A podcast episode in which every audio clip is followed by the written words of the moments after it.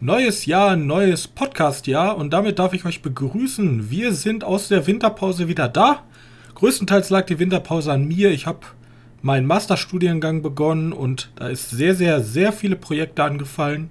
Aber die sind jetzt soweit alles erledigt, alles ist im Plan und jetzt geht's auch wieder regelmäßig los. Und damit darf ich euch begrüßen zum Jahresrückblick 2021 hier in der Medienkneipe.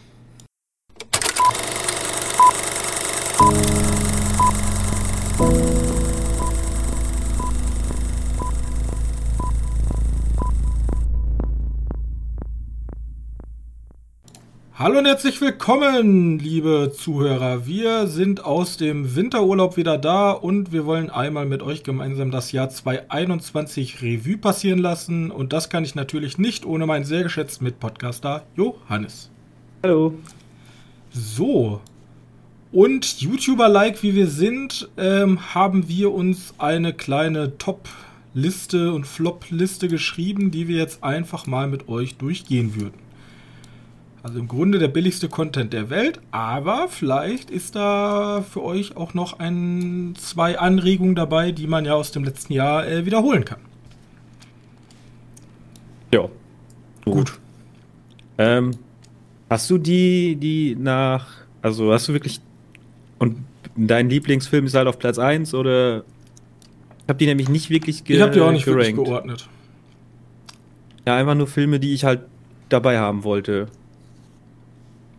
Also gut. Also gibt es da kein Ranking hinter. Also wenn wir jetzt gleich sagen, dass Fast and the Furious vor Shang-Chi ist, äh, könnte sein, dass die, dass die gleich gut für uns sind. Ja. Jetzt Oder der eine ein bisschen besser und der andere schlechter. Ja, genau. auf jeden Fall noticeable. Die Frage ist, wollen wir direkt mit einem schlechten oder mit einem guten Beispiel starten? Also ich habe nicht ganz so viele schlechte Beispiele, weil bei mir ist halt so, für mich muss ein, ein schlechter Film, also es gibt ja ganz häufig diese Filme, die, die guckst du und dann hast du die zwei, zwei Minuten vergessen, die kann ich jetzt nicht wirklich schlecht nennen. Richtig. Außer, ja, die Filme müssen halt mich schon irgendwie enttäuscht haben. Da muss ich irgendwie mit einer Erwartung rangegangen sein, wo ich gehofft habe, ja, das könnte was werden. Und ich bin komplett konträr dazu gegangen und alles ist anders, als ich mir erhofft habe. Und Ende. Äh, ja, also demnach habe ich nicht ganz so viele Flop-Listen oder Flop-Filme. Äh, aber ich habe auch noch ein paar. Okay, dann starten wir doch einfach mal mit dem guten Film. Und ich werfe jetzt einfach mal was ein, was wahrscheinlich kein einziger Filmkritiker da draußen auf seiner Liste stehen hat. Denn ich ähm, nominiere als einer der Top-Filme alles ist ein Film aus dem Jahre 2021, Der Maulwurf. Eine Dokumentation über das Einschleusen eines Waffen, vermeintlichen Waffenhändlers in hohe militärische Kreise nach Nordkorea. Ja. Kann man sich jetzt auch ganz getrost auf YouTube anschauen. Kann man sich jetzt auch auf YouTube anschauen, ganz genau. Und ja.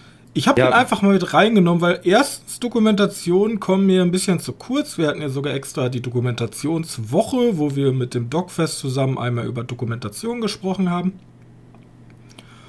Und der Maulwurf schafft es halt, also ich, ich habe, glaube ich, noch nie, oder das, das übertrieben, aber so viel Passion gesehen für eine investigative Recherche. Ja, das ist ja schon fast Selbstmord. Richtig. Selbstmordattentat. Selbstmordberichterstattung, falls es sowas gibt. Also du musst halt wirklich Menschen finden, die als Schauspieler sich in eines, der, in eines der gefährlichsten Länder der Welt einfach in absolute Lebensgefahr bringen, wenn es aufliegt. Und da einfach Sachen erreichen, die eigentlich sehr gut zu diesem Katastrophenjahr 2021 passen, wo man sich denkt, what the fuck, wie ist das überhaupt möglich und wieso ist das nicht aufgefallen und vor allem, das könnte ja aus einem schlechten James Bond-Film kommen. Ja. Ja. Und sowas habe ich halt wirklich noch nie so explizit in einer Dokumentation gesehen. Und bevor jetzt die ganzen großen Blockbuster kommen, wollte ich einmal ein Shoutout an der Maulwurf machen. Eine wirklich sehr, sehr geniale Dokumentation. Ja. Ja, Äh, ja, finde ich, find ich auch sehr gut. Kann man sich, wenn man nicht über YouTube da rein, ich weiß nämlich nicht, wie, wie, wie die Abtastung, wie das ausschaut in, auf YouTube, aber ich habe vor kurzem gesehen, dass es den bei YouTube geben oder gibt. Äh, den kann man sich natürlich immer noch auf, im ZDF anschauen, in der mhm. ZDF-Mediathek, solange man Rundfunkgebühren zahlt. Richtig. An alle Schweizer ja. und Österreicher da draußen tut uns leid. Können die nicht auf ZDF zugreifen? Nee, nee, die sind da geoblockt. Die dürfen nicht auf. Ja, dann den, den Dingens, äh, auf YouTube gibt es den ja, glaube ich. Äh, ja. ja. lohnt sich auf jeden Fall beide Teile. Es sind zwei Teile. Dauert jeweils eine Stunde, glaube ich. Ja, aber ich habe den sozusagen als einen Film zusammengefasst, also ich eine. Ja. Ja, so kam der halt auch raus, ne? Ist halt nur ein bisschen lang gewesen fürs Fernsehen. Damals hat man, da hat man den einfach geschnitten. Ja, aber ich finde halt immer so interessant, so der eine so, ja, ich mache eine Doku über Leoparden, ja, ich mache eine Doku über die Umweltverschmutzung der Chemieindustrie und dann die einfach, ja, ich nehme zwei Laienschauspieler und versuche die als Waffenhändler. Ja, Schauspieler ist der ja nicht mal. Der ist ja nicht mal Schauspieler. Ja, der eine ist kein Schauspieler, aber einer von den beiden ist Schauspieler. Der, ähm, der, der Investor, der später dazu kommt. Der den Investor James spielen soll. Mr. James, so. genau. Und ich schnapp mir einfach zwei Dudes und schick die nach Nordkorea und versuch von denen Preislisten für Waffen zu bekommen. Wir tun so, als wenn wir von Nordkorea Waffen kaufen möchten. Bescheuert. Naja. Aber davon den, ich weiß nicht, wie er heißt, er ist ja gar nicht mal so ein Unbekannter, der, der Regisseur, der die Dokus gemacht hat. Ja, vor allem der ein Unbekannter in Nordkorea. ja, ja, ja, unter anderem. Er hat ja auch diesen The Ambassador gedreht, wo er, wo er in, von Südafrika aus nach Blutdiamanten gesucht hat. Wie weit man kommt mit, mit einfach, ich glaube, nee, kein Presseausweis. Wie heißt es? Ein Dingensausweis. Ein. Ach, wie, wie, auf jeden Fall kann man sich auch mal angucken. Die sind alle sehr interessant zu schauen. Du meinst einen äh, Diplomatenausweis? Diplomatenausweis, genau, das war's. Da kam er ja mit irgendwie durch ganz Afrika easygoing. Ja, und er hatte auch die, ähm, diese, die Dokumentation, dass er nach Nordkorea gereist ist, persönlich. Und dann in Nordkorea, glaube ich, eine, eine Comedy-Show oder irgendein Bühnenstück ja. aufgeführt hat, das richtig Ko äh, Nordkorea verarscht hat. Genau. Ja. Mats Brügge ist der Name. Ja, Mats Brügge dänischer investigativer Filmemacher. Genau. Äh, ja, lohnt sich auf jeden Fall. Hatte ich nicht in der Liste. Ja, insgesamt keine Dokumentation. Niemand in der, der ganz ehrlich, hat niemand in der. Wenn irgendjemand den Podcast hört und selbst einen Podcast macht oder irgendwie für eine Zeitung oder Online-Portal schreibt und den in seiner Liste hat, schreibt mich an. Dann nehme ich meine Worte zurück. Aber never ever. Ihr habt doch alle Dune und was weiß ich und etc. Ja, ich, in euren Listen. Ich weiß nicht, natürlich, Dune war sehr gut, aber ich fand. Ich hoffe. Also, ich habe Dune mit aufgeschrieben. Ich habe ja ein paar mehr Filme aufgeschrieben. Ähm, ich müsste jetzt einfach nur einen davon aussuchen. Was den kann ich rausnehmen. Ja, den kann ich rausnehmen, weil da habe ich gesehen, der kam es 2017 schon raus. Nur in Deutschland nicht. Der kam ja letztes Jahr, vorletztes Jahr raus. 2020. Ja, ich bin halt einfach zu langsam mit meinen Sachen teilweise. Ich mache das, wo ich keinen, wo, wo ich keinen, also was nicht mehr wirklich, wer die letzte Folge gehört hat oder vorletzte Folge gehört hat, nicht mehr wirklich äh, nichts Besonderes mehr ist, weil ich schon, weil ich schon angesagt habe. Es ist keine Überraschung. Malignant dieses Jahr. Äh, der, der, der, der Horrorfilm von James Wan, der so anders ist als die anderen Horrorfilme. Einer der letzte letzte Woche, glaube ich, schon drüber gesprochen. Mhm. Vorletzte ähm, Woche. Wir haben ja eine Woche Pause gemacht. Ja, stimmt. Vorletzte Woche.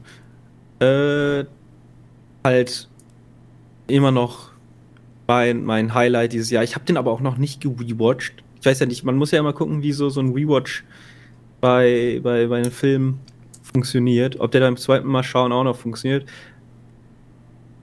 Aber ich hatte halt so viel Spaß im Kino weil ich so durchgeschüttelt wurde und ich wusste, in welche Richtung der Film gehen möchte. Weil er so für einen Horrorfilm, was, was häufig ist, so unberechenbar ist. Ja, man kann mir sagen, ja, das wusste ich alles von Anfang an schon. Ja, schön, aber ich nicht. Richtig. Ich war schön überrascht, in welche Richtung der Film geht und in welche Richtung der Film nicht geht. Vor allem, weil ich auch wirklich am Anfang gedacht habe, wird einfach wieder so ein Haunted House Horror von, von Wahn. Also fängt er ja auch an. Also er, genau. er, er führt einen ja direkt auf die falsche Fährte und ich war ja damals so, ich hatte irgendwie abends, war mir mega langweilig und ich habe mich so nach Filmung geguckt und dann kam der und da habe ich mir erstmal die Reviews, also die Reviews nicht durchgelesen, aber ich habe mir so angeguckt, okay, was sagen die Leute denn? Könnte ich den heute Abend noch gucken? Ja, die, die, die, Bewertungen sind da aber recht durchschnittlich, ne? Ja, aber das kommt darauf, dass ähm, einige den echt sehr gut bewerten und einige extrem schlecht. Ja, gut. Ich glaube, da kannst du auch nicht wirklich mehr anders. Ja, ich habe auch von anderen Kritikern gehört, dass die rausgegangen sind aus dem Kino, weil die einfach keinen Bock hatten, weil die dachten, boah, jetzt nochmal so ein Haunted House James Wan Film. Und dann wurden die darauf angesprochen, dass da noch was kommt und dann sind die, haben die sich ein zweites Mal angeguckt.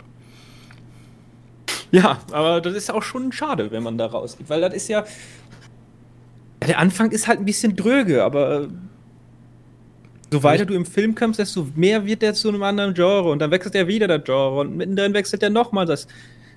Richtig, ich kann ihm das auch nicht. Ich kann ihm das auch nicht übel nehmen. Das ist für mich kein Film, wo man jetzt sagt, ja, okay, die erste Hälfte ist schwach und dann wird's gut. Nee, ich finde, die erste Hälfte gehört dazu. Mhm. Einfach. Die gehört zu diesem ganzen Werk. ja, ich meine, ich meine, wir waren ja da alleine im Kino mit dem Film. Richtig. Ich meine, wie wir wieder saßen und irgendwann gibt es so eine, so eine Szene, wo die, ich sag, ich sag mal nur so, Frau unterm Dach. Und wir so dachten so, hä, Moment mal, warte, warte, was? Ist das jetzt, hä? da war schön verwirrend alles. Ja, ähm, ist, ist natürlich auch schön, also zu zweit alleine dann im Kino zu sitzen, nachts Nee, da ist vieles Gutes zusammengekommen und meiner Meinung nach einer der besten ja. James Wan-Filme. Genau, zumindest auf jeden Fall einer der einzigartigsten. Ja. Und ich hoffe, also ich, ich gehe mal stark davon aus, dass wir so eine Art Film nicht wiederbekommen. Nie wieder. Es geht ja schon fast in Trauma, nee, nicht, ja doch, eigentlich auch. Trauma macht ja so, ja, gucken wir mal. Ich will ja nicht so viel davon wegnehmen, weil ja, den muss man einfach sehen. Ich weiß nicht, ob es den momentan irgendwo gibt, aber auf jeden Fall hat er seinen Blu-ray-Start bekommen. Ja. Und ähm, Conjuring 3 zählt für mich zu so einem Film. Also ist keine Enttäuschung, ist einfach so, hm, ist ja. egal. genau. Aber Conjuring 3, da hat er ja nichts mehr mit zu tun. Ne? Richtig, da war er nur noch Producer, glaube ich. Das könnte gut sein. Also er war ja nicht mehr, Regie hat er noch bei 2 geführt, aber und und bei, äh, ja, bei zwei. Er war sein letzter. Bei zwei, ja. Danach ist er ja Aquaman machen gegangen. Ja, ja. Na gut, ich mag James Wan. Ich auch. Der hat Zor gemacht. Alles gut. Gut? Ja, gut. So, möchtest du sofort mit einem Flop weitermachen? Ich kann, mal, ich kann mal einen ganz schnellen Flop raushauen, denn wir haben ja über ähm, ich hau mal einen großen Flop raus. Eigentlich meine größte Enttäuschung dieses Jahr. Danach, äh, meine größte Enttäuschung ist, wenn wir schon gerade von der Mauer gesprochen haben und man kommt sich vor wie in einem schlechten James Bond-Film. Wir haben einen schlechten James Bond-Film gesehen. Wir haben nämlich James Bond keine Zeit zu sterben gesehen und ein Film, der so viele Storylines des JBU, das James Bond Universe, vereint hat irgendwie. Weil die alten Filme, also mit ähm, Daniel Quake, die Storylines wurden da sozusagen zusammengeführt. Und das hat einfach nicht funktioniert. Es ist gescheitert zum einen daran, dass der Bösewicht super eindimensional und langweilig war. Im Vergleich zu anderen Quake-Filmen. Und des Weiteren, ähm, Action-technisch kann man nicht viel sagen. Auch Set-Pieces waren einige coole dabei. Bloß die ganze Geschichte von der ganzen Struktur hat nicht funktioniert. Es war ein schlechter, äh, schlechter Bösewicht. Es waren viel zu viele Charaktere, die alle keine Zeit bekommen haben, sich da irgendwie einzubringen. Es gab sehr gute Charaktere, wie du dich erinnern kannst, die einfach sozusagen weggeworfen wurden. Und ja, einfach nee, so ich, ich find, weiß nicht, ob der ein guter Charakter ist. Ich finde halt einfach, bei ja, meisten Spaß du, gemacht. Du hattest gesagt, ja, da sind die Action-Set-Pieces schon alle ganz nett oder ganz gut wohl. weil das sehe ich genauso. Diese, du hast diese Action-Szenen, du hast ja am Anfang eine ziemlich coole Action-Szene, hast du mittendrin eine, die halt einfach nur reingewürfelt wird und die letzte ist halt ein bisschen boring. Und aber du hast ja auch noch diesen komischen Skandinavien-Wald gedöns, der ist auch noch ganz cool. Aber wie du da hinkommst, da müssen die irgendwie so eine Geschichte drum verstricken, die halt überhaupt nicht funktioniert, die war so langweilig, also funktionieren tut sie schon, aber die, die so langweilig ist. Also, ich komme mir da so vor, wenn da so eine Anthologieserie wäre, so Agenten-Anthologieserie, wo du mehrere Agenten-Action-Set-Pieces hast, äh, wäre, glaube ich, einfach besser gewesen als der Film jetzt. Richtig. Und ja, dieser ganze Klebstoff zwischen den Action, die James Bond ausmacht, funktioniert halt einfach nicht mehr. Auch dieses vermeidlich, vermeidliche Diversifizieren, weil James Bond kommt ja aus einer relativ kritischen Betrachtung, was den ganzen Sexismus und Stereotypen von Mann und Frau angeht. Und das hat bei mir aber alles irgendwie nicht so funktioniert. Nicht, dass ich sage, oh nein, jetzt ist da eine weibliche 007-Agentin, da ist mir scheißegal. Aber irgendwie, ich weiß nicht, das hat alles nicht für mich Klick gemacht. Das war alles irgendwie nur so aufgesetzt und nicht gut zu Ende gedacht, der ganze Film. Und deswegen, da ich ein sehr großer James Bond-Film bin und dieses ganze Agenten-Genre ja eigentlich nur bei diesen ganz großen Playern mitspielt, es gab jetzt hier auch noch so ein gibt ja sowas wie äh, Kingsman oder so, die aber in eine andere Richtung gehen, aber dieses typische Agenten-Gentleman-Film, der hat irgendwie gar nicht geklickt bei mir. Das hat alles nicht funktioniert. Und deswegen ja. meine Enttäuschung 2021. Ja, aber auch äh, Flop, ne? Ist jetzt nicht so, dass du den Film, wenn, man muss ja immer dazu sagen, dass ist nicht so ein Film, den du so 0 von 10 Punkten geben würdest, sondern Nein. den bewertest du schon neutral, normal. Aber du hast halt, man hat halt eindeutig mehr erwartet. Man ja, ich habe halt Ansprüche an den James Bond. So, da ist genau. eine Menge Geld hinter, da sind klasse Schauspieler hinter. Und man hat durch so viele Filme halt eine gewissen Erwartung, vor allem wenn du ein Casino Royale etc. schon gesehen hast. Genau. Ja, ja, ist halt einfach so. Äh, und, und deswegen ist jetzt nicht so auf den Ah, was war denn ein schlechter Film, wirklich objektiv betrachtet dieses Jahr? Und Resident Evil war nicht so gut. Thunder Force, besser. Ähm, ja. Der, der war eindeutig schlechter, aber James Bond tut weh, weil er schlechter war, weil er schlecht war. Richtig, es gibt auch so Filme, wo man sagt, okay, Spectre, der war jetzt nicht. Der war jetzt nicht, der hat nicht meine Erwartung getroffen, der tat mir jetzt aber auch nicht weh. Der war jetzt auch nicht unterdurchschnittlich gut. Der war halt so absolutes Mittelmaß. So ja. drei Sätzen. Aber er war eher so eine 4 plus bis 4, also unterdurchschnittlich. Ja, wobei man muss sagen, ich fand Spectre noch ein bisschen schlimmer. Ja, da, da hat Christoph Walz halt viel für mich gerettet irgendwie. Der, der war halt böse, böse, aber Rami Malek, dem ich echt viel zutraue, der meiner Meinung nach auch echt nicht schlecht schauspielern kann, dem haben sie ja nichts geboten in dem Film.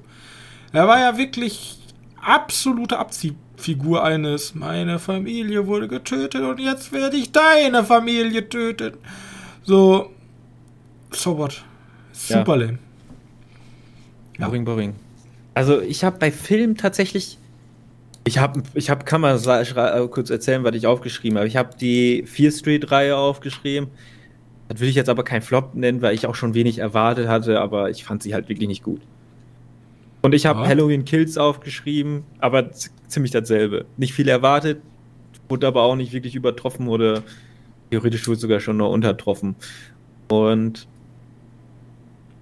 ja, also wie gesagt, ich bei mir fällt hier dieses Jahr ziemlich viel über. Es gibt ein Flop, wo ich mehr von erwartet hatte und dann aus dem Kino gegangen bin und dachte mir so, was zur Hölle.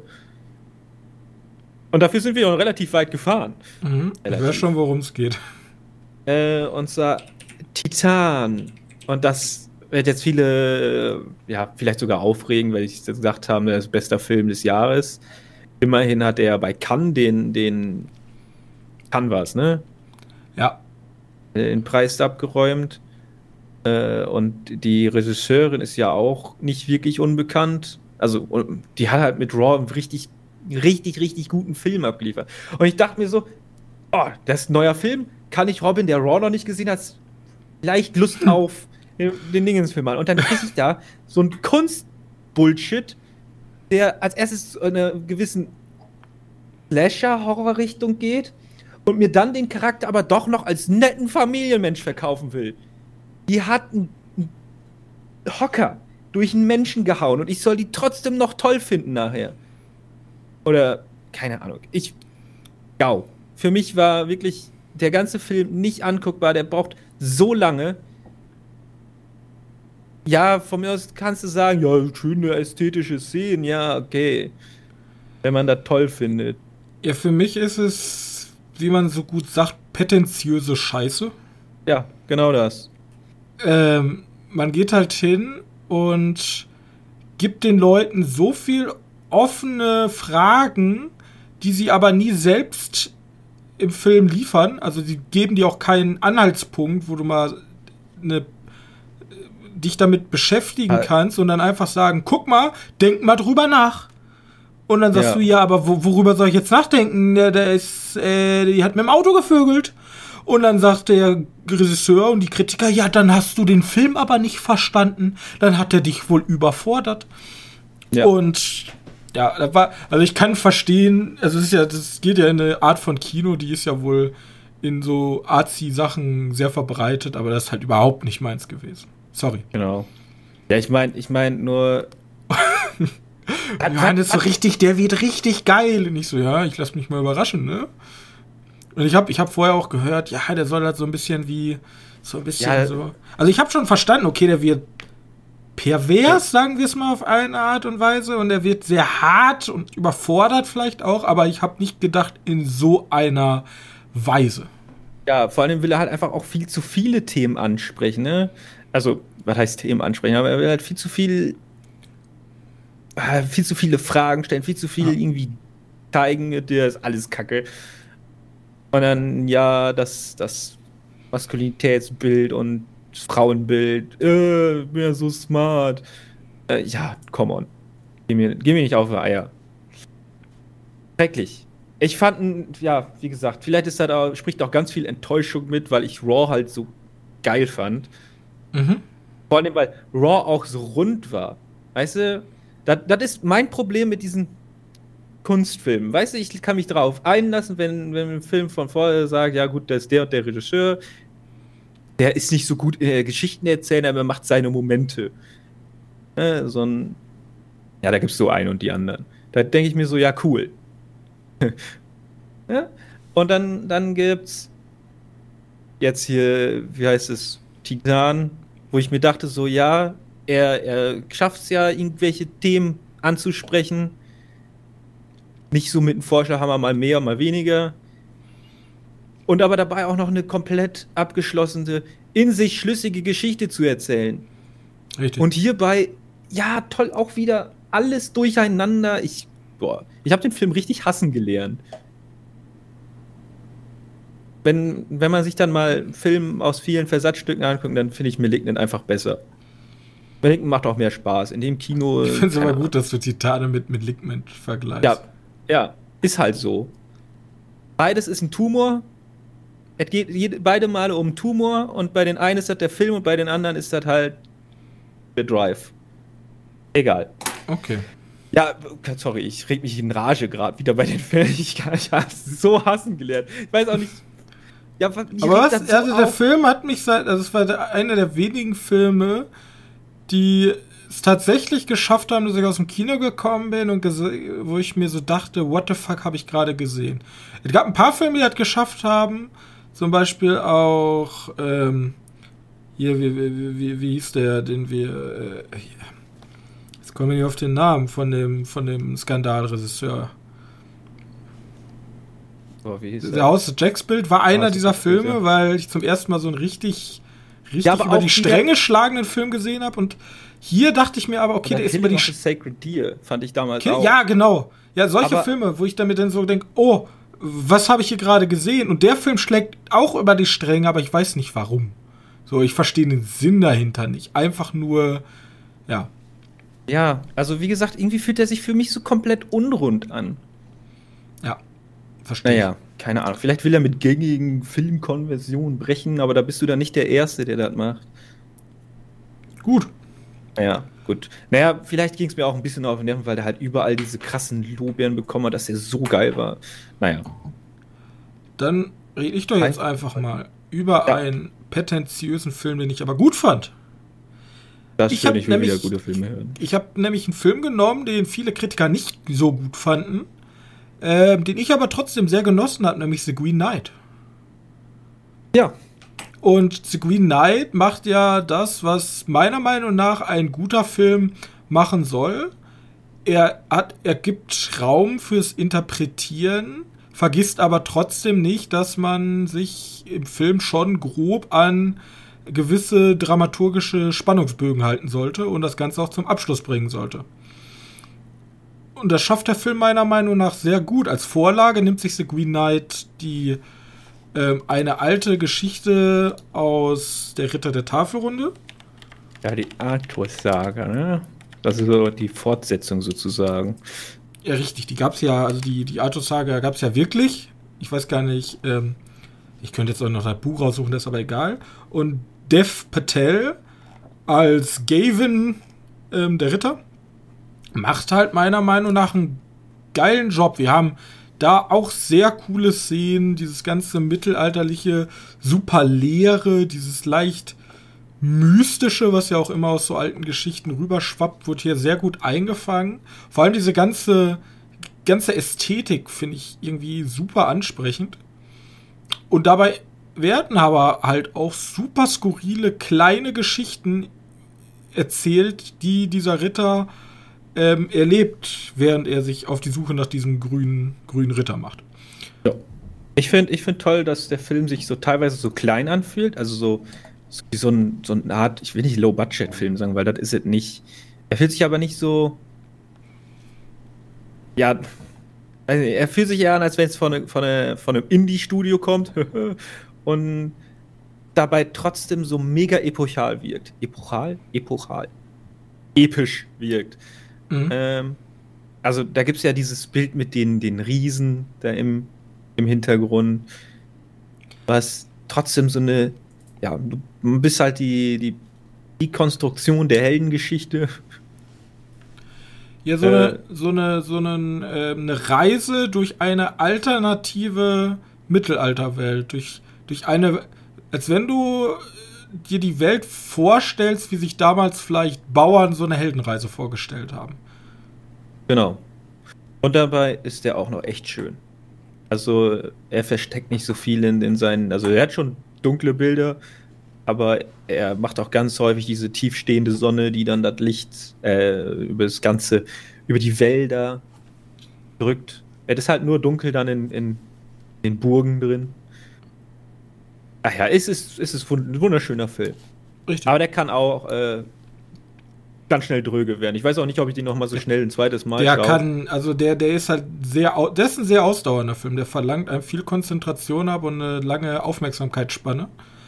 Ja. Aber mich konnte er fangen und ich glaube, er verliert sehr viele Leute auf dem Weg der Reise, dann einfach sagen, was mache ich hier eigentlich? Warum gucke ich mir das gerade an? Aber mich hat er voll gecatcht und deswegen für mich auf jeden Fall, wenn ihr dem mal eine Chance geben könnt, guckt zumindest mal rein und lasst euch mal drauf ein. Ja.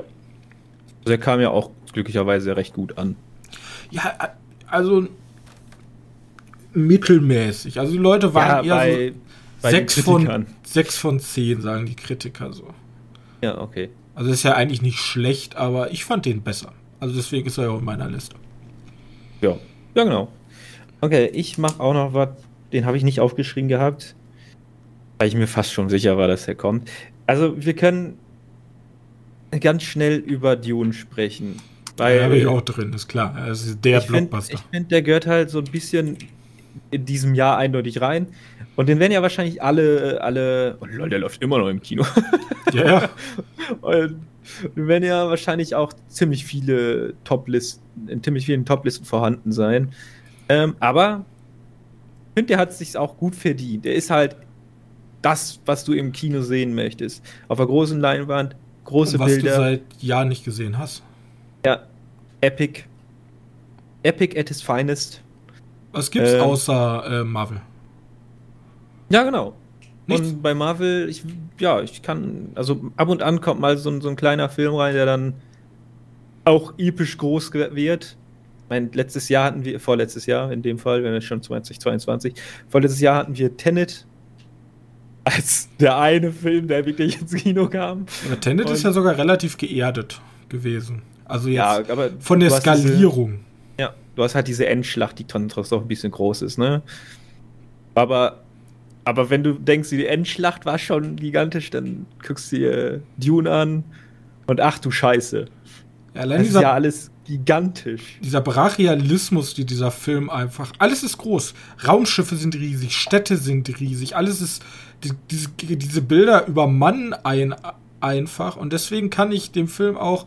Also, der Film hat Schwächen in der Erzählung, meiner Ja. Meinung nach. Einfach aufgrund der schieren Masse der Vorlage. Das ist halt ein bisschen, muss, er muss ein bisschen viel erklären, weil das ist ja auch, also wenn man sich Richtig. mal guckt, da ist ja ein Riesenbuch hinter. Und was ich, was ich noch den Film vor, was man noch den Film vorwerfen kann, ist halt, es ist halt Teil 1, ne? Das Das ist ein Teil bisschen- 1.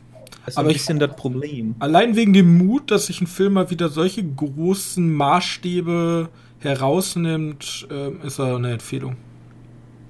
Ja. Ja, ich weiß bloß nicht. Ähm, ich, ich bin mir bloß nicht sicher. Also, ich weiß finanziell jetzt nicht, wie der so gelaufen ist. Ja, lief, lief gut. Also es kommt eindeutig noch der zweite.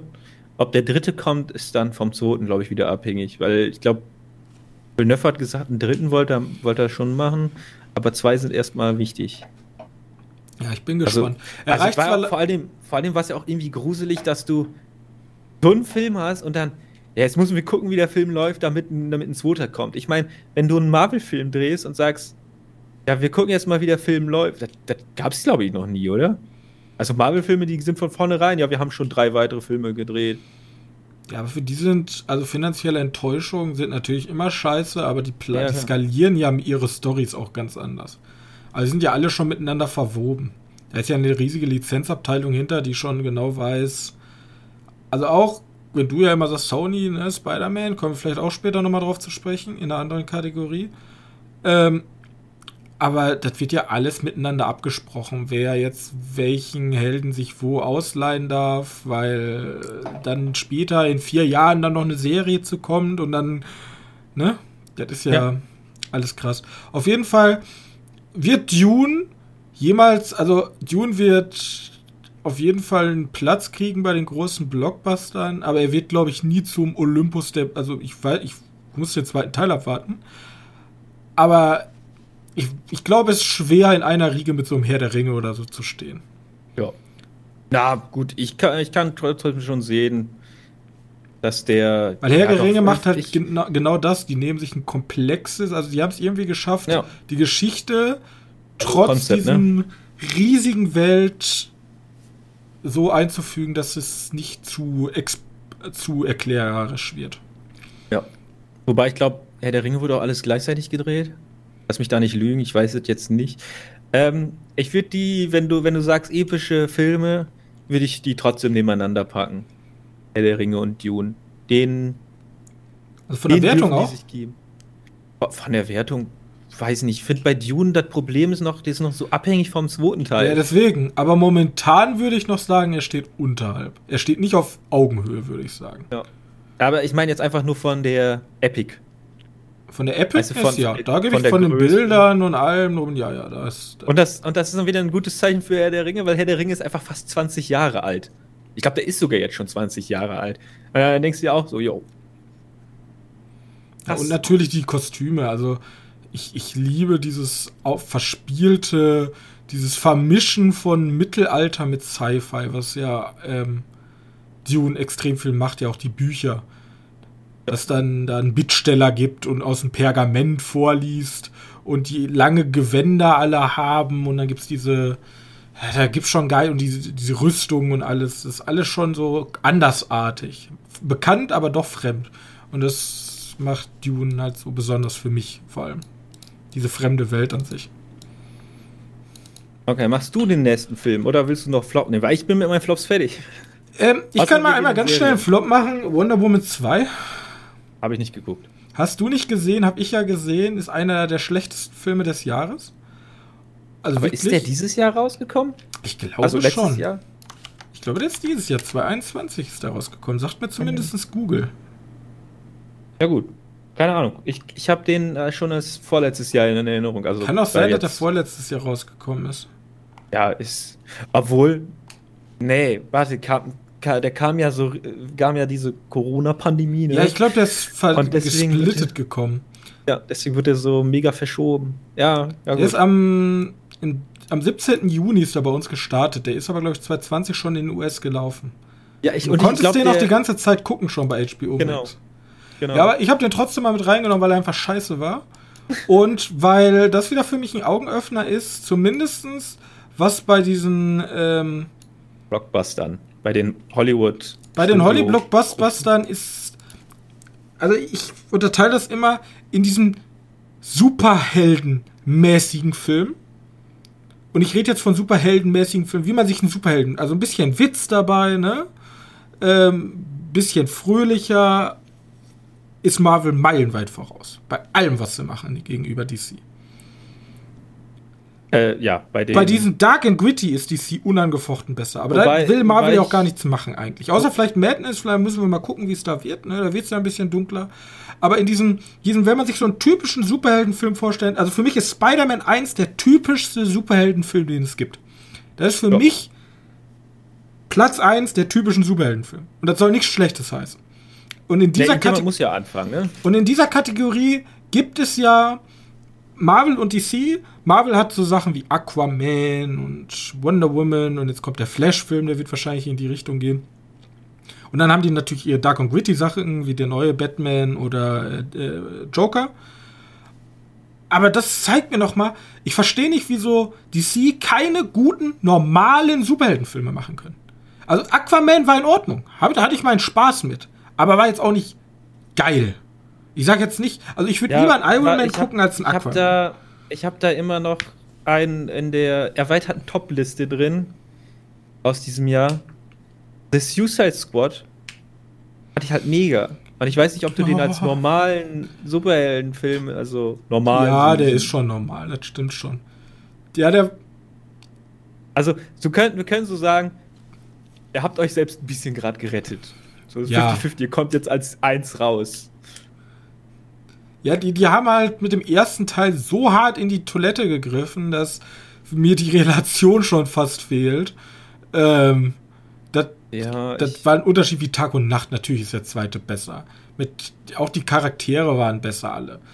Ja, da gebe ich dir, da gebe ich dir recht, der war schon, also ihn und Aquaman 1 und 2 würde ich zu den Positivbeispielen, aber Wonder Woman ist so ein, wie kann man es denn schaffen, so schlecht zu sein? Also wirklich. Also abgesehen davon, dass man sich so eine schlechte Schauspielerin holt. Ich, ich hate ja den ganzen Tag gegen unsere gute Freundin. Ähm, aber trotzdem, er war absolut terrible. Also wirklich, wirklich terrible. Und ich verstehe nicht, wie DC sowas überhaupt durchrutschen kann. Also ja, müssen mit voller Absicht ja hingegangen äh, gegangen sein und haben gesagt, der ist gut, den können wir so belesen. Ist ja, ich, ich bin da, also. Also Marvel, Marvel ist das auch schon passiert. Die machen ja einfach viel, viel mehr Filme, deswegen vielleicht fällt das da auch nicht so auf. Ja. Aber das war wirklich schon ein Schlag ins Gesicht, wenn du den mal siehst. Also der tat mir wirklich weh. Der ja, ich, wirklich, ich muss den mal gucken. Ich habe wirklich Problem, weh Das Problem bei den Filmen ist halt, der ist auch noch so lang, ne? Ja. Das ist. Äh, das, also, das, das, war wirklich, das war wirklich gemein von denen, dass die so einen Film released haben. Deswegen habe ich den einfach dafür reingenommen gut. Ja, was, was ich als Problem da ist, ich war ja, bin ja mega Fan von Batman von Superman, so gegen alle anderen Menschen auf der Welt gefühlt. Und dann kam ja danach Wonder Woman. Und Wonder Woman ist ja so richtig eingeschlagen. Und ich glaube, da, ich glaube, da ist dann das Problem an der Sache. Dann haben die sich gedacht, ja, das klappt gut, lass das weitermachen und dann gab es da den Abwärtsstuhl. Aber Wonder Woman war ja auch schon nicht gut. Ja, ich, also wie gesagt, Wonder Woman fand ich okay. Das ist so ein Ding. Ja, aber unterdurchschnittlich ist okay. Ja, der, der. Also den würde ich auch eins zu eins Marvel-Film nennen. Shang-Chi ist okay. Ja, genau. Aber Wonder Woman war. Okay. Mehr, mehr, mehr war dann okay. auch mich. Okay. Okay, warte. Da lass was weg von den schlechten Filmen. Ich will, will. Hast du noch irgendwelche Flops? Flops, ja, ich habe zwei Metaflops. Bei Metaflops? Ich habe einmal, ich, wir können einmal die Flops durchmachen. Äh, ich habe Ja, einmal durch. Netflix und Amazon Filme. Ausgenommen Don't Look Up, habe ich mir aufgeschrieben. Äh, ich habe mal als Beispiel genommen Der Prinz aus Samunda von Amazon, Red Notice von Netflix und Army of the Dead von Netflix. Ich würde jetzt fast sogar zu Don't Look Up sogar ähm, den Matthias Schweighöfer Film, weil den fand ich echt amüsant. Bin ehrlich, der hat mir gut gefallen. Ich verstehe nicht, was die Kritiker sagen. Ich war so angepisst eigentlich schon vorne hinweg auf den Film. Weil die Kritiker Ja. sagten, boah, der ist kacke. Und ich dachte mir so, boah, Army of the Dead, der war schon scheiße. Was soll Matthias Schweighöfer? Der geht mir schon auf den Sack in dem Film. Aber der war echt sympathisch. Ich mochte tatsächlich, wie ist der denn jetzt nochmal? Wie? Sebastian. Oder was meinst du? Ich meine Film. Äh, Army of Thieves oder? Army of Thieves, den fand ich in Ordnung. So, also der war jetzt auch kein Meisterwerk, aber der war ganz nett. So. Ja, ich fand ihn auch nicht schlecht. Also, aber Red Notice, Army of the Dead, der Prinz, also Red Notice fandest du ja gar nicht so scheiße. aber- fandest du, fandest du Army of Dead komplett scheiße? Weil ich fand den für das, was er war. Ich Also fand für das Budget, was er hatte und für den, was sie Ach so, machen ja, wollten, einfach eine Katastrophe. Also vor allem, wenn man von Ne- wir wissen was, wir wissen was Zack Snyder kann. Und wir Ja. wissen auch, dass Netflix sehr viel Geld ausgeben kann für gute Filme. Und die haben die einfach beide versagt. Wir Ja. haben mittel, mittel, mittleren bis unterdurchschnittlichen Film von Zack Snyder bekommen, der richtig viel Geld gekostet hat. Und das war mein großes Problem. Netflix und Amazon, das predige ich schon seit der Podcast existiert, haben einfach ein Qualitätsproblem. Die geben jedem hergelaufenen großen Regisseur so viel Geld, wie sie haben wollen, einfach um Content, Unwort des Jahres seit immer schon. Weil wir wollen ja Kunst und Filme und Werke und wir wollen ja nicht einfach nur mehr Content haben, weil mehr Content ist auch immer unterdurchschnittlich gut. Ja, Content, den wirst du auf die Plattform, damit die irgendwas zu sehen haben. Und mein Problem ist, ist übrigens Anime-Thema, könnten wir nochmal eine extra Anime-Folge machen, warum eigentlich 90% aller Animes einfach nur Content sind und einfach unterdurchschnittliche Scheiße. Ja? Aber das Schlimme ist, diese Filme ziehen ja trotzdem die Leute an. So, also Army of the Dead, riesiger Erfolg für Netflix. Red Notice, riesiger Erfolg für Netflix. Die werden ja weiter so eine Scheiße machen. Jetzt Ja, kannst klar. du natürlich sagen, okay, ich guck den nicht mehr. Ja. Aber wird das einen Aber- Unterschied machen? Das ist ja genauso, als wenn du sagst, ich guck kein RTL mehr. Die scheffeln ja trotzdem Geld wie Scheiße. Ja, ja, ja, ich weiß, weiß, was du meinst. Ich, bei, den, bei den Dingen hoffe ich, dass einfach nicht der komplette Content, den Netflix rausbringt oder Amazon, einfach nur in diese, diese zwei, drei Megafilme reingehe, sondern auch ein bisschen Geld übergelassen wird für wirklich gute Drehbücher. Für meinst du, wie viele Ideen. geile Filme man hätte mit den Red Notice Budget machen können? Mit den Ja, aber 20 Millionen, die für äh, fucking The Rock ausgegeben werden. Für 20 Millionen mache ich dir 20 Fa äh, Fantasy-Filmfestfilme. Da sind 10 von scheiße, aber 10, 5 von mittelgut, 3 gut und 2 sehr gute dabei. Ja, und wenn auch nur ein sehr guter dabei ist, wäre schon gut. Aber das Problem dabei ist halt, das kann man halt immer sagen, ne? Ich meine, gibt doch so Ja, diesen Einspruch, dass man nicht Filme darauf beschreiben soll, was hätte sein können. Ja, Ja, ich weiß, es ist schwierig. Das vor hätte sein können, ja, man soll sich nicht in die Vergangenheit zucken. Aber für mich ist das schon ein Schlag ins Gesicht, weil ich weiß, wie die Zukunft laufen wird. Und es wird sich nichts ändern. Natürlich nicht. Da, Deswegen, da werden wir auch nichts dran ändern. und vor allem diese ganze äh, Prince of Samunda, Army of the Dead, einfach nichts Neues, sondern einfach auf alten Franchises aufbauen. Daraus ergibt sich auch mein letzter Enttäuschung, die Erinner mich Bärenfilme.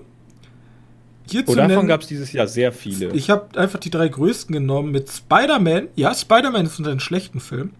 Ghostbusters und Matrix 4.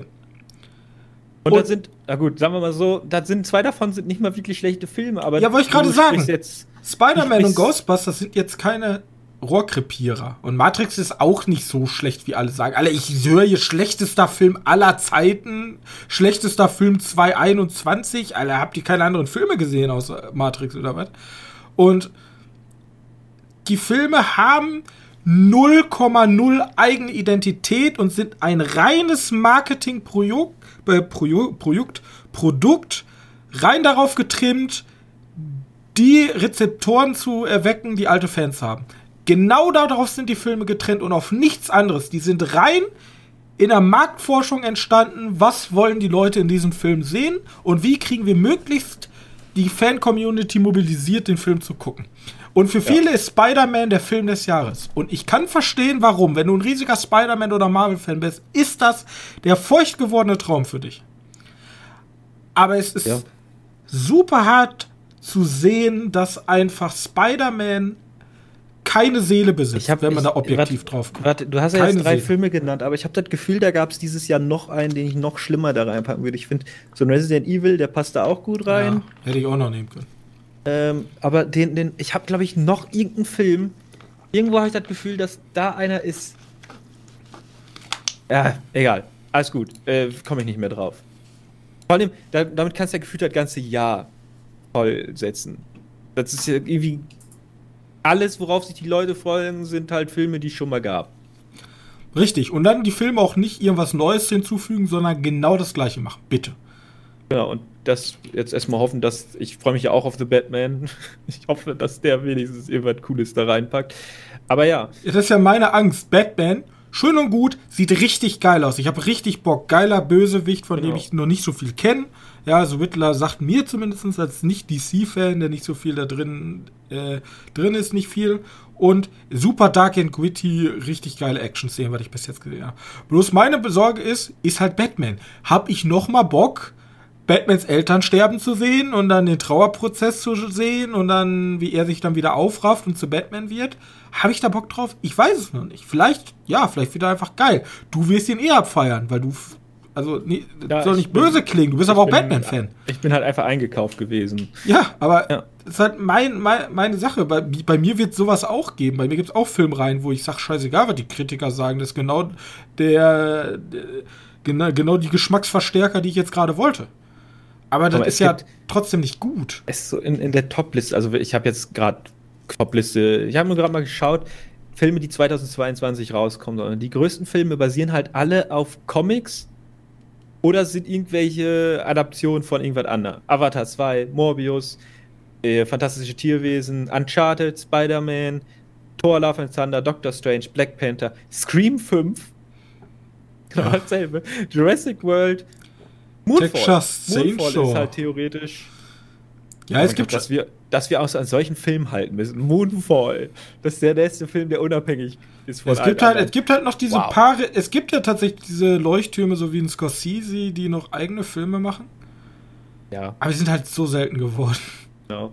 Also es gibt nächstes Jahr, also dieses Jahr, mein Gott, das ist so. Aber irgendwie, also nochmal ganz, um das jetzt abzuschließen, aber irgendwie ist es perverser geworden. So ein Thor Love and Thunder, glaube ich noch, der wird wenigstens seine eigene Geschichte erzählen. Ja. Aber so sehr ich jetzt keinem Spider-Man-Fan vor die Füße, äh, vor den Kopf stoßen will, die haben halt einfach alte Filme recycelt, um euch glücklich zu machen. So. Ja. Und genau wie bei Ghostbusters, da ist kein einziger, kein einziger neuer Geist dabei. Das sind nur alte. Wir haben nichts Neues gesehen. Die, neuen, die, die neue Clique ist cool. Die spielt das auch gut und sympathisch. Aber wir haben sonst nichts Neues gesehen. Und Matrix 4, der einen eigenen Meta-Kommentar auf diese ganze, äh, auf diese ganze Wii-Versoftung von alten Sachen, der einen eigenen Meta-Kommentar macht genau das gleiche als schlechter Film. Das ist es ja. ja. Wenn du einen Meta-Kommentar darüber machen willst, dann musst du aber anders sein und nicht genau das gleiche machen.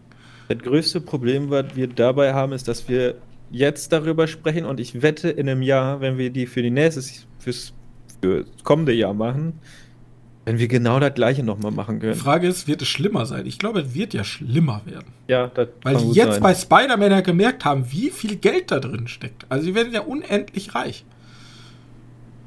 Na gut. Boah, und dann ja. Das zu den Negativen. Und Matrix 4, der beste Vergleich, den ich gelesen habe. Matrix 4 ist wie, wie ein streikender Veganer, der beim Mac sich gerade einen Big Mac rein snackt.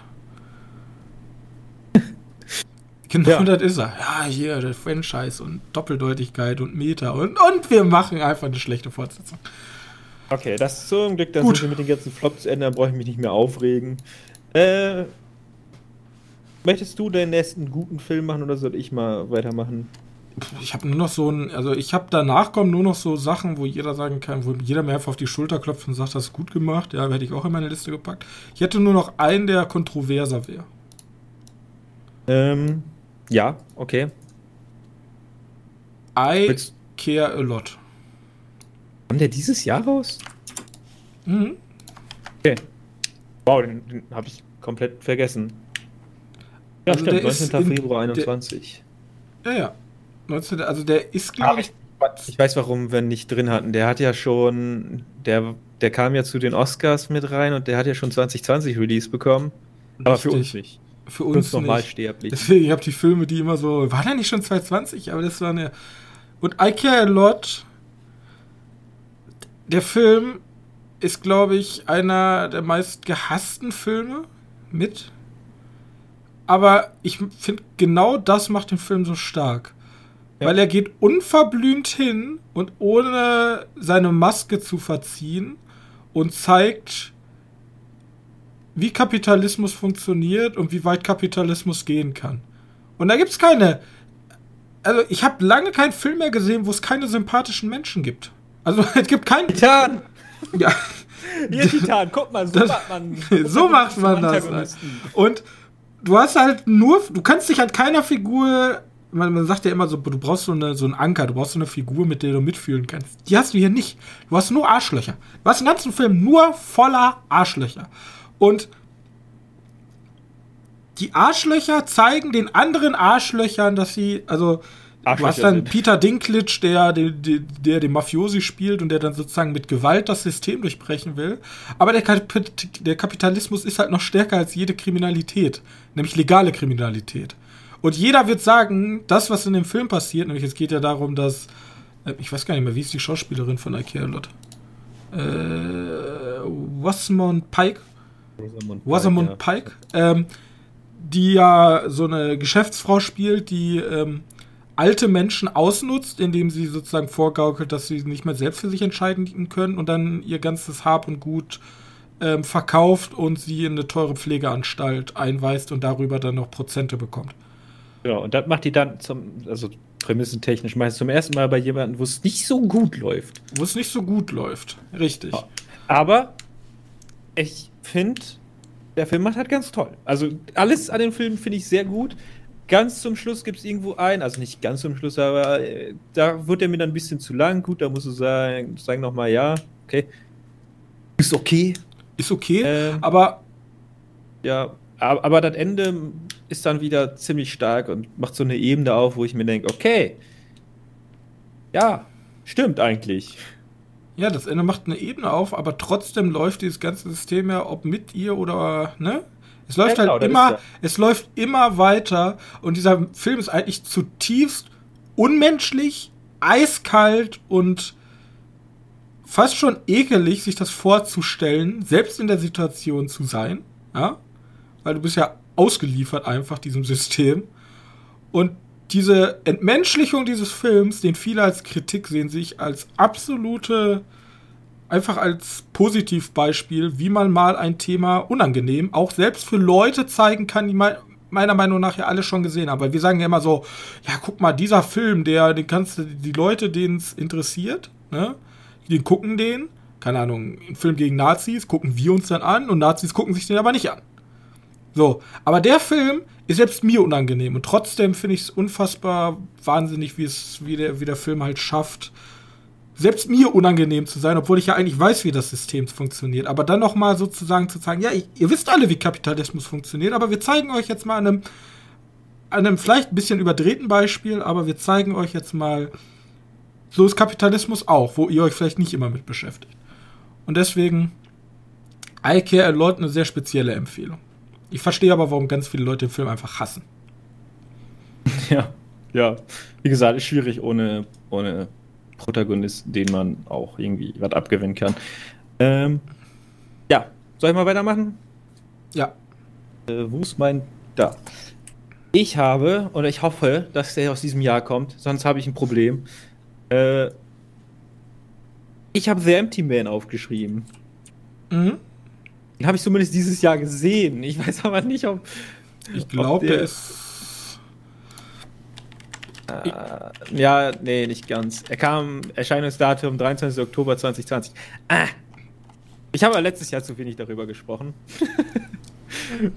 also packe ich wieder diesen ultimativ langen, 2 Stunden 17 Minuten Horrorfilm da ein. weil ich ihn so toll fand. Der ist so. Und, und ich muss dazu auch nochmal sagen, er hat den anderen Man dieses Jahr verdrückt. Jetzt könnte ich den ja eigentlich wieder reinpacken, weil der nicht dieses Jahr rauskam. Hm. Gut. Egal.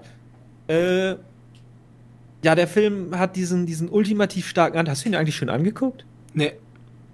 Gibt's auf Disney Plus. Ich weiß. Er steht auf meiner Liste, bloß er ist ziemlich lang. Ja, das ist es. Er hat diesen ultimativen, krassen Anfang, der komplett konträr zur ganzen Geschichte ist. Also der ist ganz anders. Aber der fängt, der, der, der nimmt das so ein bisschen schon mal an. Und ja, war ich, ich war sehr begeistert davon. Ja, man kann dazu sagen, dieses Ende ist dann ein bisschen generisch, aber äh, somit äh, so ein Horror-Highlight, wirklich mit. Also ich hatte ja dieses Jahr schon zwei Horrorfilme, die ich in der Liste reingepackt habe, also mhm. ich bin gut zufrieden. Wenn das so weitergeht nächstes Jahr, dann haben wir, habe ich ein gutes Jahr vor mir. Und theoretisch war ja noch ein Man, der dieses Jahr auch noch ganz gut abgeliefert hat. Den habe ich aber leider nicht drin. Den habe ich in meiner Liste, den Candyman. Da können wir sofort weitermachen, weil perfekt. Der Candyman, ähm, eine Neuinterpretation oder eine direkte Fortführung, eine direkte Fortführung des ursprünglichen Candymans. Den haben wir ja schon mal in einer alten Schotober-Folge äh, besprochen. Äh, Und ja. das Original. Und jetzt ist halt das, das neue Werk und der macht das, was ich mir halt von vielen Filmen, die sich ähm, an die Zeit anpassen wollen, mehr gewünscht hätte. Die gehen nämlich hin und ähm, bringen so eine alte Franchise in die Jetztzeit. Und hier spielt viel ähm, Kunstkritik hinein, aber auch die alten, die alten ähm, ja, die alten Candyman-Tropes. Die alten Candyman-Tropes, vor allem Gentrifizierung, bleibt auch hier immer noch ein wichtiges Thema. Aber trotzdem, vor allem ein Film, der in der Black Community, oder wie man es auch immer nennt, ich kenne da nicht den genauen äh, Begriff, halt äh, damals schon sehr wichtig war, weil sie einen der ersten schwarzen Bösewichte, glaube ich, hatten. Und der Film ist einfach, ähm, ich glaube, für mich der beste Horrorfilm, der rausgekommen ist dieses Jahr. Ja. Mit Abstand. Ja, kann, ja, kann ja auch nichts gegen sagen. Ich finde ihn ja auch sehr, sehr, sehr gut. Der ist vor allem ein Film, der einen verdammt guten Soundtrack hat. Der ja. Score ist mega. Diese, also am Anfang habe ich, also ich habe von den, eigentlich hört man ja immer so, der Score ist nett, der Score ist gut, den kann man sich mal anhören und dann achte ich im Film halt wieder drauf. Mir. Dune war halt auch sehr gut, ne? Mhm. Ähm, aber hier habe ich von erstmal nichts gehört. Und dann fängt diese, diese, es ist Intro an, wo der über die Stadt schwebt, theoretisch, kann man so sagen. Und dann wimmert da der Score bei. Ich dachte mir wirklich so, ja, der ist ja genial. Also den finde ich so mit, ist glaube ich so mit der beste Score. Hab noch einen besseren dieses Jahr. Ähm, der hat, der hat Dingens abgelöst, hier Dune Score. Der fand ich auch sehr gut. Ähm, außerdem, was ich noch cool fand, äh, irgendwie funktioniert bei mir Kunstkritik immer. Egal wie, wie schlecht der Film ist, ich habe irgendwie immer Spaß daran. Auch wenn das immer derselbe Kack ist, ist das Kunstwerk gar nicht weg. Das ist ja furchtbar, das haben sie ja, auch Das ist ja Kunstkritik im Grunde. Das ist ja, wenn genau. du es ganz herunterbrechen willst, ist. Genau. Was ist ähm, Kunst, ist die Kritik ja schon. Genau. Äh, Finde ich gut. Vor allem hatte ich diese ähm, Velvet Buzzsaw hieß der, glaube ich. Diesen Netflix-Film, den alle gehasst haben mit mhm. Jack Gillenhall. Die Kunst des toten Mannes. Kunst so des toten Mannes. Den fand ich ja eigentlich auch ganz cool. Der hat auf jeden Fall diese Vibes mitgetragen und äh, der ist ein versöhnlicherer Film als Velvet Buster. Demnach sehr cooler Film. Äh, Candyman, ja. Der Candyman. Empfehlenswert. Kann man den irgendwo gucken, weißt du da? Kann man sich bei YouTube für 4,99 kaufen. Ja, das ist das, was, das ist das, was Google immer direkt sagt. Ja, sicher. Hm, wie kann das nur sein? Vielleicht, weil sie eine Firma sind. Das ist wahr. Ja, ich glaube, den, den kann man kann momentan man nur, kann man auch überall, überall für 4,99 sich ausleihen. Auch bei Amazon und Apple TV. Ich glaube, den gibt es ja. momentan noch, im, noch nicht im Stream. Der soll ja. erst im August rausgekommen. Genau. Ähm, Bewertungen, die ich gerade gesehen habe, sind aber ein bisschen enttäuschend. Ja. 6,1, das ist ja. 3,5, 5,8. Das ist, äh, Das ist ja schon fast enttäuschend. gesehen. Außerdem ein krasses Trivia, was ich damals gedroppt habe mit den Bienen im Mund, ja. ja. Boah. äh, ja, fand, fand ich auch sehr gut. Ähm, so, ich mach mal weiter mit den Filmen, wo ich den Soundtrack am besten von fand. Und für mich ist irgendwie so ein Soundtrack immer so ein. Der kann. Also, der macht einen schlechten Film nicht besser, aber der gibt ihnen auf jeden Fall schon mal einen Punkt, was schon ganz toll ist. Und einen guten Film macht er halt noch besser. Ähm, und wenn ein Film sich wirklich nur um den Soundtrack dreht, so wie Belle oder Bell, keine Ahnung, wie man es aussprechen möchte, dieser Animationsfilm, den ich vorletzte Woche, vorverletzte Woche ganz kurz angesprochen habe, Mhm. mit der Begründung, dass ich jetzt darüber vielleicht mehr reden möchte, weiß ich nicht. Vielleicht habe ich noch neue Sachen darin gesehen. Äh, ich mach den halt einfach so viel stärker. Und hier Bell ist von dem gleichen Regisseur wie Army and Yuki oder Summer Wars. Also Summer Wars ist schon, eine, schon näher. Oder das Mädchen, das durch die Zeit sprang, kennt, glaube ich, mehr. Ja, Weil immerhin ist das ist ein bekanntester. ja, immerhin ist, glaube ich, das Stu Studiobild von denen auch das Mädchen, das durch die Zeit sprang. Also so ein, so ein, so ein so in weiß, normal. Und dieser Film ist halt. Also so ein bisschen kannst du schon sagen, wie, wie Die Schöne und das Biest. Ohne, ohne eine, eine romantische Liebesbeziehung, sondern eher so eine Beziehung zu Mitmenschen, die man nicht kennt. Also Beziehung zu Strangers, wie, wie, jeder, der sich viel im Internet aufhält, weiß, mit Leuten aus dem Internet spielen ist immer der GAU, weil die sind alle scheiße. Mhm. Ketten kennt man ja. Äh, und hier ist halt so eine, so eine Beziehungsgeschichte, halt so, ja, alles sind Menschen und alles ist, alles sind irgendwo cool. Äh, so ganz dieses. Ja, aber vielleicht hat er auch bei mir so gut geklappt, weil, weil mich Don't Look Up runtergezogen hat und den ich da ziemlich danach geschaut habe. Ähm, Ja, einfach so? das. Menschliche im Vordergrund. was Genau, das ja- Menschliche. Und, und dabei hast du dann auch noch diese Banger-Soundtracks. Also es gibt wirklich selten das, ich habe im Original geschaut, äh, glaub, weil auch anders nicht geht, äh, da mit Untertitel. Mhm. Du hast. Also, ich, ich habe selten so, dass ich Lieder in einer anderen Sprache als. Obwohl, das stimmt ja gar nicht. Das ist eine Lüge. Ähm, ja, gut, egal, ob es jetzt japanisch war oder nicht, die Lieder ballern richtig. Also, sind wirklich, wirklich gut. Die Animation kann man sich. Kann man.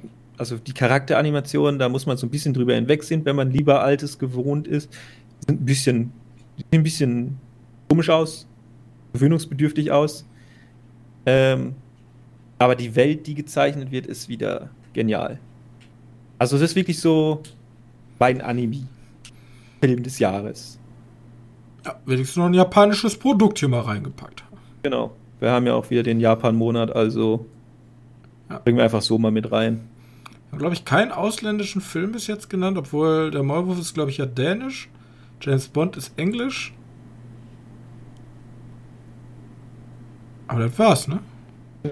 Ja, wir hatten französischen Titan. ja, stimmt. Die Franzosen. ja.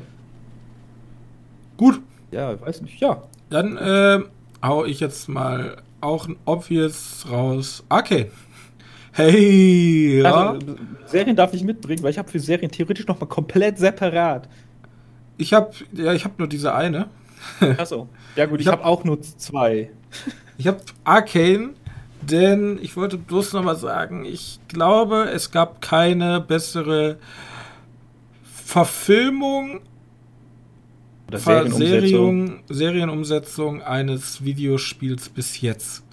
Ich Ich würde würd sogar, ich würd sogar so weit gehen, dass es, glaube ich, keine bessere Umsetzung in, in irgendein bewegtes Bild gibt Ja. von einem Spiel. es gibt also wirklich, es gibt einfach nichts Besseres momentan. Ähm, ich wusste auch nicht, die Serie ist komplett in-house entstanden. Da waren die Leute, die die ganzen ähm, Übrigens, da ist ein Franzose, ne? Du wolltest ja, wir haben nichts nix, äh, Internationales, da haben wir einen Franzosen. Das ist eine französische Serie, theoretisch. Also Okay. Studio, ja. Das Studio, was gezeichnet hat und all sowas, das ist alles äh, französisch, aber Story und so ist Riot halt, oder ich glaube, unter Riot entstanden. Ich weiß Ja, ja, die haben das alles genau in-house gelassen, tatsächlich. Also die haben das alles genau. selber gemacht. Ähm, Finde ich ja, interessant, ja. Ähm, weil die dadurch natürlich keine Expertise in dem Sinne haben, aber dafür natürlich auch die komplette Sicherheit, dass alles genauso läuft, wie sie es wollen. Man hätte ja auch, keine Ahnung, World of Warcraft, das hat ja, glaube ich, mit Paramount zusammengearbeitet. ja, mit Legendary. Film. Mit Legendary, genau. Und mhm. normalerweise ist es ja auch, holst du so ein großes Produktionsstudio mit rein, aber die haben es komplett in Eigenregie gemacht und dann nur Netflix als Publisher. Genau. Äh, genommen. Und Arcane. Ja, ein bisschen Geldgeber, ne? Da ist auch, Geld, ja, da ist auch Netflix-Money mit drin. Natürlich. Aber da haben die, glaube ich, gut, diesmal eine gute Entscheidung getroffen. Netflix ist ja bei Serien meistens auch eher äh, Expertise. Und sie haben halt genau ins Schwarze gestoffen. Charaktere 5 von 5, visuelles meiner Meinung nach 5 von 5, das ist ja sehr speziell. Aber auch die Welt, die haben sich genau die richtige, genau die richtige Zone in, in dem Universum ausgesucht, wo sie den Anfang machen. Die haben sich genau die richtigen Charaktere ausgesucht.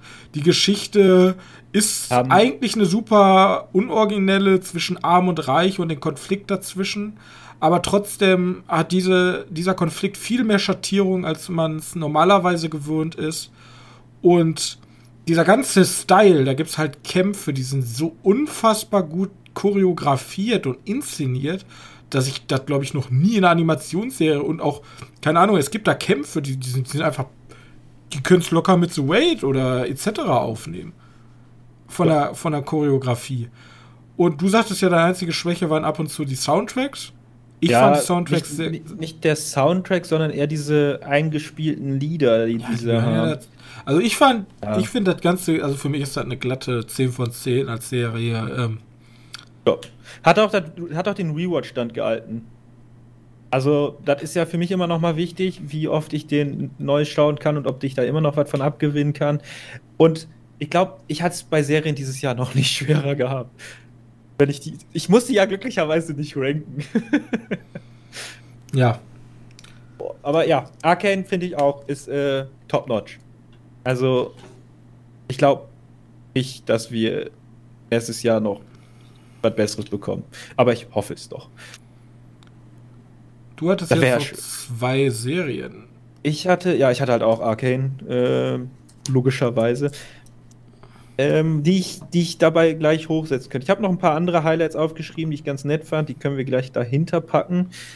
Äh, Kannst du ja mal so durchgehen. Ich habe nämlich nur noch einen Film, den will ich mir dann bis zum Ende jetzt durchsparen. Okay, okay äh, ja, gut, die Serie ist The Midnight Mars.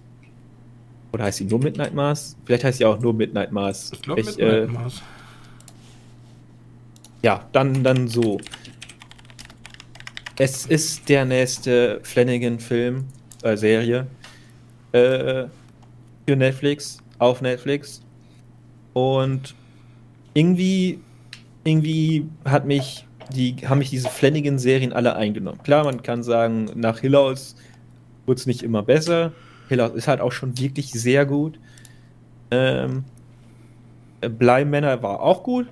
Fand ich jetzt nicht ganz so krass. Aber Midnight Mars hat wieder bei mir ordentlich getroffen. Äh, es geht halt einfach nur um so eine kleine Gemeinde irgendwo in auf so einer kleinen Insel. 127 Seelen, Dorf. Und ein Pfarrer kommt wieder. Oder er gesagt, ein neuer Pfarrer kommt in die Stadt, äh, ins Dörfchen und bringt etwas mit. Und daraus entsteht halt eine Serie über Fanatismus. Ach, du kannst eigentlich alles, was du dir mitnehmen kannst, was schon mal irgendwie negativ über Kirche gesagt wurde, wieder rausnehmen. Kommt auch vor, wird aber nicht so, so, so laienhaft abgehandelt, sondern schon, ja, wie soll ich sagen, ist halt doch mal einen anderen Blick darauf. Vor allem, weil der auch ziemlich schnell die Interesse an der, an der Kirchengeschehen verliert, weil das ist ja irgendwie immer doch dasselbe. Und geht dann nachher wieder auch auf Beziehungsebene. Das Einzige, was man alles aushalten muss, ist, es gibt ziemlich viele Monologe. Und wenn du, wenn du es langweilig findest, wenn soll man jetzt sagen? Der, Leute der sprechen. Game, ja, genau. Der Game of Thrones Zuschauer hat das ein bisschen, bisschen besser hingekriegt, weil wenn es interessante Gespräche gab, hatten irgendwelche Leute währenddessen Sex. Und die Leute, die keinen Bock auf Labern haben, die haben sich halt mit den Sexszenen vergnügen können. Oder irgendeinen anderen Kack. Äh, hier ist das auch so, nur dass du wirklich zuhören musst, wenn die sprechen. Und die sprechen halt auch über Themen wie, was passiert nach dem Tod. Ich meine, es gibt in Folge 4 tatsächlich noch, glaube ich, Folge 4 was, ähm, eine Szene, wo sich die zwei Protagonisten darum, darum oder darüber unterhalten, was nach dem Tod passiert. Und erst der eine macht einen 5-Minuten-Monolog, was er denkt, was passiert.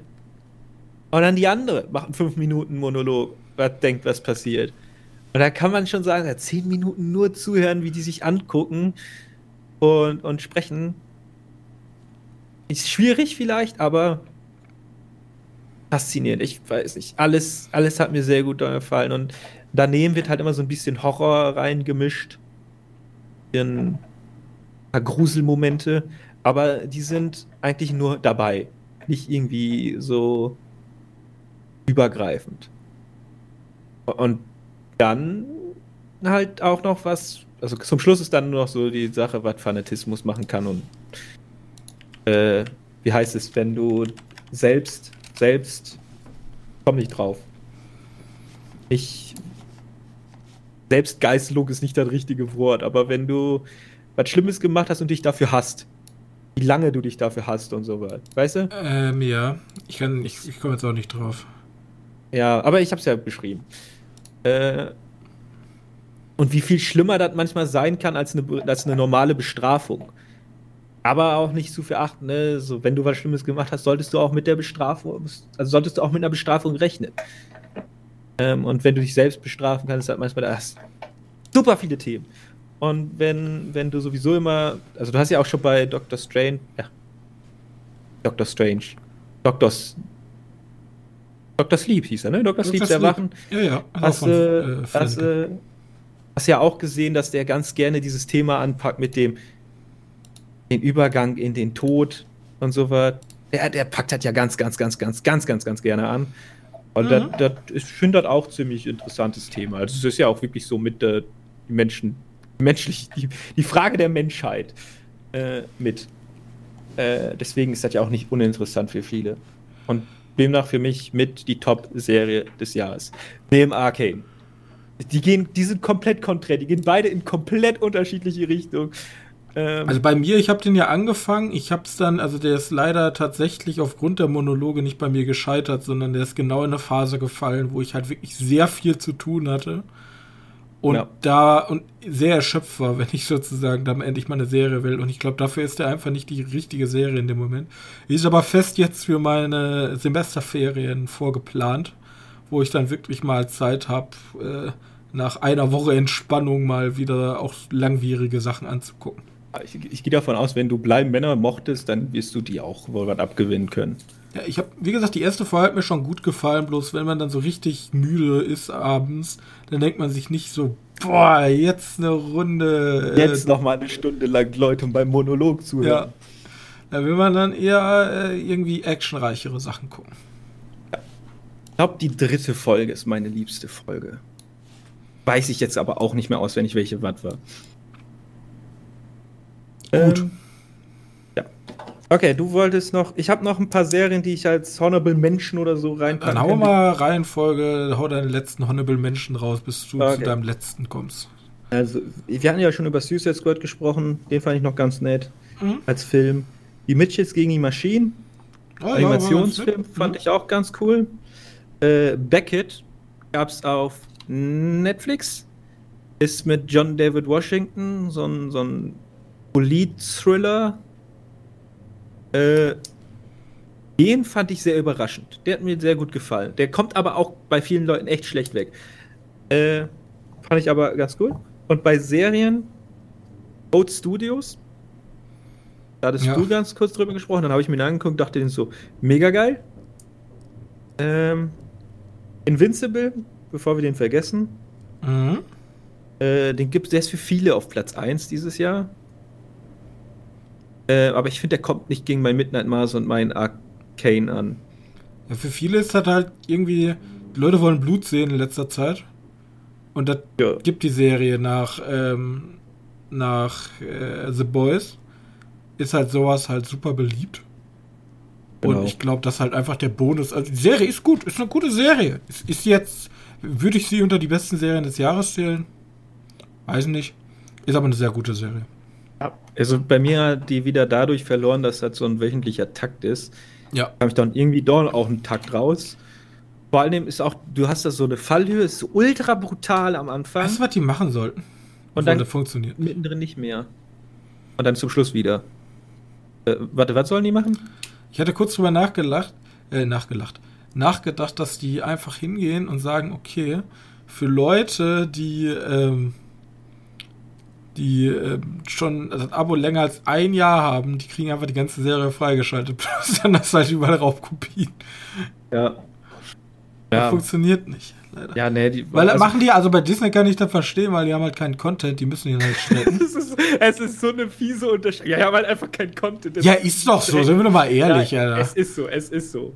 Aber wenn man, wenn man jetzt hier mal bei Netflix guckt oder auch bei Amazon, dann denkt man sich auch, wow, okay, ich schlafe jetzt schon ein. So. Ihr könntet ruhig schon mal das alles auf einmal. Also ich habe ich hab Amazon Prime eh je, ich, für ein Jahr. Ja, oder, oder ich möchte kurz sagen, ich fand's, wie sie es bei The Terror gemacht haben, fand ich cool. Da haben sie nämlich wöchentlich zwei Folgen released. Das war cool, weil natürlich habe ich auch nicht länger als eine Stunde eigentlich pro Abend Zeit, aber wenn du zwei Folgen mir, mir pro Woche gibst, dann ist das schon besser. Arkane hat es ja auch gemacht. Arkane hat es in Akten aufgeteilt, was auch sehr genau. gut war. Ja, und die haben auch noch, also zumindest der erste und der zweite Akt sind voneinander ganz, sehr gut getrennt. Ähm, ja, äh, ich habe noch einen. Brand New Sherry Flavor. Fand ich amüsant. Der, der hätte es nicht geschafft in die Top 10, aber ich wollte ihn einfach nur mal erwähnen, dass ich den auch ganz amüsant fand. Äh, ist immerhin, ist immerhin so eine, so eine Serie, die dann wieder dieses Hollywood-Budget mitnimmt. Äh, Hollywood-Budget nicht, sondern Hollywood-Thema mitnimmt und wie komisch da die Leute sind. Und dass alle irgendwie ein bisschen komisch im Kopf sind. Außerdem gibt es Katzen und Leute, die Katzen kotzen. Also es ist komplett weird. Ähm, kann man sich mal angucken.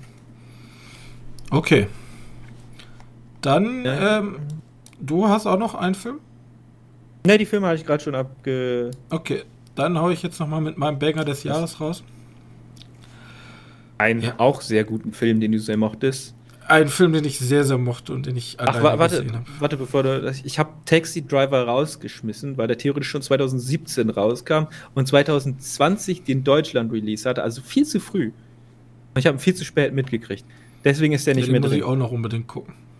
Ähm, so, du darfst weitermachen. Ich weiß ja, welcher kommt. Ja, es, es kommt auch, theoretisch wäre es auch mein Schauspieler des Jahres, aber das haben wir ganz rausgelassen, nämlich ähm, Der Rausch von äh, Thomas Winterberg und mit der Hauptrolle Mats Mikkelsen.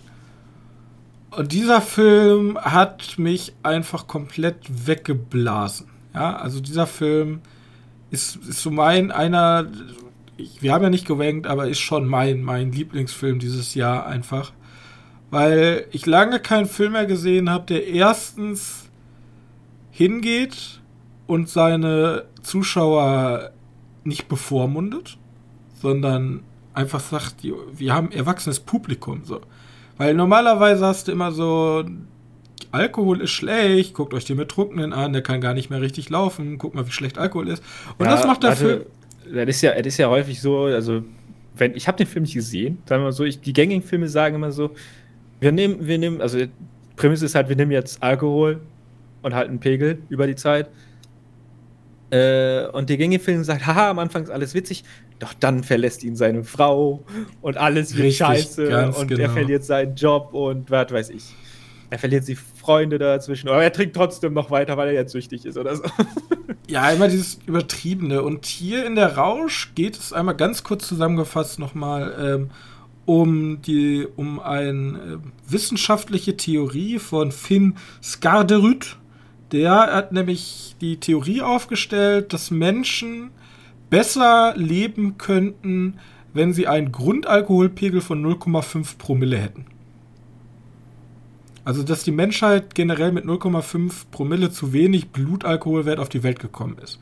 Und wenn wir alle 0,5 Promille hätten, würden wir einfach besser durchs Leben. Wir würden lockerer mit anderen Menschen umgehen. Wir können Aufgaben einfacher ähm, bewältigen. Und wir haben halt unsere vier Protagonisten, die ähm, alle Lehrer sind und alle miteinander befreundet sind und die sind alle so in der Midlife-Crisis. Die wissen alle nicht so, wo es jetzt hingeht. Irgendwie läuft es nicht in der Liebe ähm, generell sind sie überfordert mit ihren Kindern und mit den Frauen und irgendwie läuft alles nicht. Und deswegen beschließen sie sich sozusagen selbst ein, ähm, selbst dieses wissenschaftliche Experiment, da wäre ja nur eine Theorie und sie möchten sozusagen äh, das, die Theorie bestätigen und ein Experiment starten.